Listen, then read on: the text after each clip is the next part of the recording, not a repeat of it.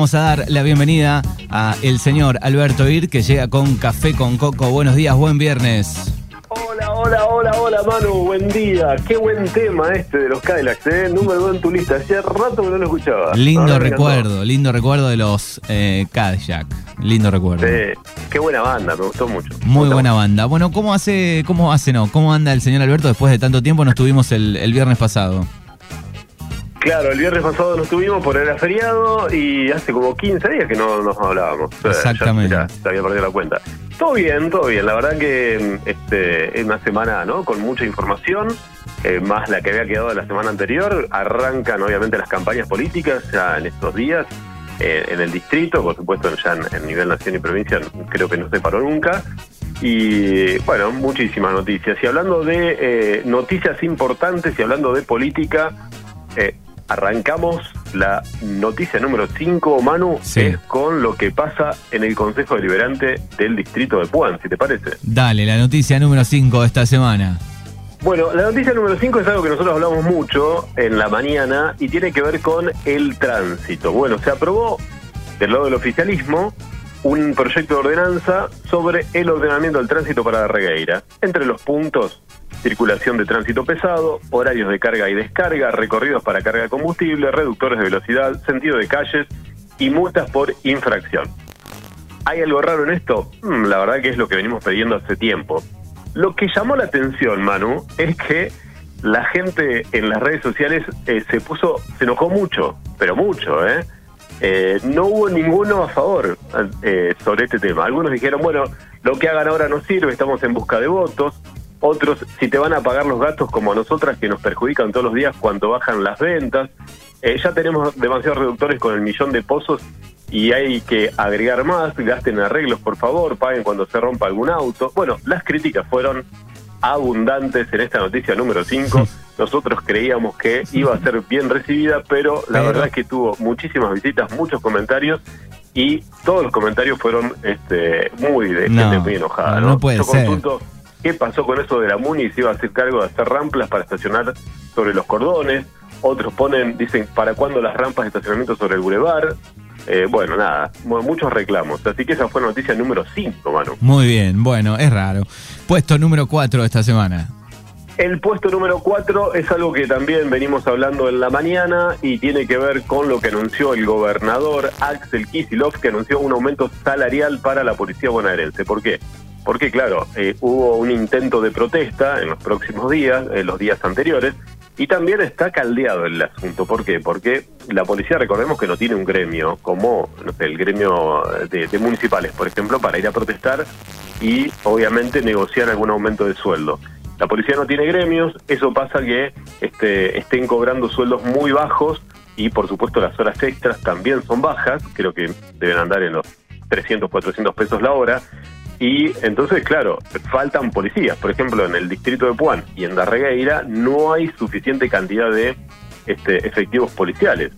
Algunos pueden decir, bueno, no la gente no se suma, son trasladados, pero en definitiva hay un punto clave ahí que es lo que pasa en la provincia de Buenos Aires y que se ve reflejado, por eso elegimos la noticia, en nuestro pueblo, que son los bajos sueldos que tiene la policía. Y si vemos el trabajo que tiene que hacer un policía en la calle, todo lo que tiene que exponerse ante el, eh, su trabajo, los sueldos no son muy elevados. Así que vamos a ver, fue el 11% de aumento, 46,5% en relación a diciembre del 2020, dijo Kicillof. Y con respecto a las protestas, el gobernador dijo, bueno, es una intencionalidad política en el marco de la campaña electoral. Nosotros lo que venimos a hacer es trabajar para que se recupere la seguridad entre eh, algunas otras cosas y por supuesto también dijo que está trabajando para mejorar la seguridad rural, que tiene que ver con la policía rural, que más de una vez se escuchan que hay hechos de vandalismo. Lo que sí, bueno, hubo un aumento, por supuesto, no, dicen desde la policía, no es suficiente el 11%, pero bueno, de a poco van subiendo los sueldos, vamos a ver cómo eh, se llega a fin de año con este tema. Esa fue la noticia número 4. Bien, el puesto número 3 de esta semana. El puesto número 3 tiene que ver, por supuesto, también con nuestra vida eh, social y tiene que ver con que una docente argentina fue elegida entre las 10 mejores del mundo. Esta noticia obviamente tuvo muchísima repercusión. Estamos hablando de Ana María Stelman, una docente de la primaria de La Plata, que fue elegida entre las 10 finalistas del Global Teacher Prize 2021 de la Fundación Barky, eh, que es el, sería así como el premio eh, mundial a la educación de excelencia. Eh, esto tiene también está relacionado con la gente de la UNESCO. Dice, ya me veía ganadora estando entre las 50, así que imagínate que ahora mi sonrisa no entra en la cara, dijo a la agencia Telam esta docente que es inició en el año 84. Bueno, Ana María conoció la noticia, está muy contenta y entre algunas cosas que no vamos a contar toda la historia, porque para eso la pueden entrar a leer, eh, una de las cosas que se destacó mucho fue porque eh, en la pandemia, en plena pandemia, un solo alumno tenía una computadora. Entonces eh, tuvo que arreglarse como pudo, como otros tantos docentes, ¿no? Porque fueron muy criticados los docentes que no había clases y en realidad es una gran mentira política, ¿no? Los docentes trabajaron mucho y hemos hecho cantidad de notas y hemos hablado muchísimo en este espacio sobre el gran trabajo de los docentes en pandemia que eran las 11 de la noche y estaban trabajando y este, no ha sido nada fácil y muy estresante. Además, usa herramientas digitales adaptadas a niños con capacidades diferentes, dirige talleres y cursos sobre educación medioambiental y astronomía, también le encanta llevar a sus alumnos a participar de ferias de geografía y ciencia y por supuesto desarrollar programas educativos para la comunidad. El 10 de noviembre eh, se va a anunciar el ganador o la ganadora. ¿eh? Y nosotros tenemos una argentina que ha sido premiada, esta docente que se llama Ana María Stelman, un orgullo para la Argentina y fue la tercera noticia más leída de esta semana. Bien, Darreira Noticias, lo más importante, llega el puesto número 2 de esta semana.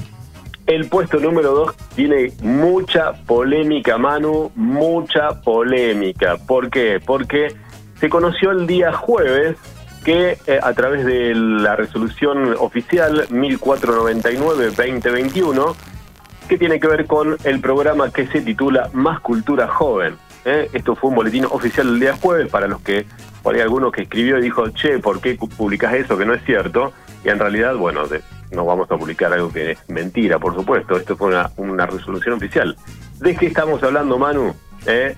Del famoso bono de los 5 mil pesos que le van a otorgar a través del Banco Nación desde el primero de noviembre al 30 de abril del año que viene para los chicos que están en situaciones social eh, obviamente precarias, de chicos jóvenes de 18 a 24 años para que puedan obviamente eh, aplicarlos en gastar en cine, en teatros, recitales. ¿Por qué? Porque obviamente no tiene acceso a la cultura, ¿no? A los servicios culturales. Esto lo, lo dijo el ministro de Cultura Tristan Bauer. Bueno, esta es la noticia. Pero ¿qué pasó? En las redes sociales hubo cantidad de comentarios, gente que puso qué vergüenza, compran a la gente bajos recursos, manotazo de abogados ponen otro, ayuda en los hospitales, bueno, muchas, muchas, pero muchas críticas. Y otros pusieron, claro, cuando este cuando Macri la, la fugó toda, nadie se quejaba, ¿no? Bueno, este, bueno, gente que realmente dice cualquier barbaridad y ni siquiera me parece que han leído la noticia. Pero bueno, eh, ahí está, eh, la noticia fue está muy muy comentada. Nosotros por supuesto lo vemos muy bien porque si pensamos en los que no tienen acceso y se quedan afuera del sistema, realmente es brutal y impacta mucho en los, en los que menos tienen y por supuesto, ni hablar en esta pandemia y con la inflación que tenemos, los que menos tienen no tienen acceso casi ni a, ni a la comida. Sí, y además, además es muy importante. Además digo es dinero que nada, que va a los negocios, que se va a mover, ¿no? Por supuesto, pero además hay que tener en cuenta los derechos humanos de carácter fundamental que tiene que ver con justamente el acceso, ¿no? El derecho de, la persona a tener acceso a la cultura. Y, la verdad que si no tenés dinero en el bolsillo y no tenés eh, algunas cuestiones gratuitas es muy difícil. Y, y, gente que queda fuera del sistema y eso es mucho más grave que los 5 mil pesos que le pueden dar, que cuánto puede gastar con 5 mil pesos, ¿no? Cada persona. Sí. Pero bueno, bueno vemos lo, importante. El número 2, el número 1 de esta semana. Y el número uno, volvemos, por supuesto, recién lo de lo del dinero de los 5 mil pesos también va a ser, obviamente, gente del distrito de Puan, en menor medida, porque no hay tanta cantidad de jóvenes que, estén en, esas situaciones, pero sí va a llegar. Y la noticia número uno, eh, que es muy fresquita, pero es una buena noticia, solamente es para felicitar a la gente del deporte, en este caso al señor Emanuel Murias de San Germán, que se consagró subcampeón argentino del levantamiento de pesas. Allá en Salta, en la localidad de El Carril, en la modalidad de Power Lifting, ¿eh? o Lighting. Así que, bueno, realmente muy interesante y por supuesto felicitarlo a la gente de San Germán y a Manuel Murias. Qué bien. Eh, hay que llegar ahí y por supuesto hay que salir subcampeón argentino del levantamiento de pesos. ¿eh? Muy bien, muy bien, muy buena noticia. La verdad que sí, la verdad que sí, este, todas noticias relacionadas con el distrito y por supuesto con nuestra gente. Manu, escúchame, eh, no te quiero sacar mucho tiempo porque hoy este, ya tenés la, la hora feliz. Exactamente, venimos especial Día de la Madre, en minutos. Sí, hay regalos, ahí me, me anoto. Te podés anotar, tenemos este regalo de, de pastas Napoli en el día de hoy, hay pizza, hay cerveza, hay vino de, de vinos, hay cerveza de Bruto Holgorio eh, y tenemos también eh, canasta de verdulería Juli, de frutas y verduras, así que viene por cuatro el regalo. Bueno, mira, eh, bueno, yo también le mando saludos a Juli, que no es de la canasta ahí, pero también le saludo- mando saludos. Bueno. Manu, eso ha sido todo por hoy. Dale, buena, buen fin de semana y nos encontramos el viernes que viene. Dale, abrazo grande para todos, buen fin de semana y feliz Día de la Madre el fin de semana. ¿eh? Dale. Abrazo.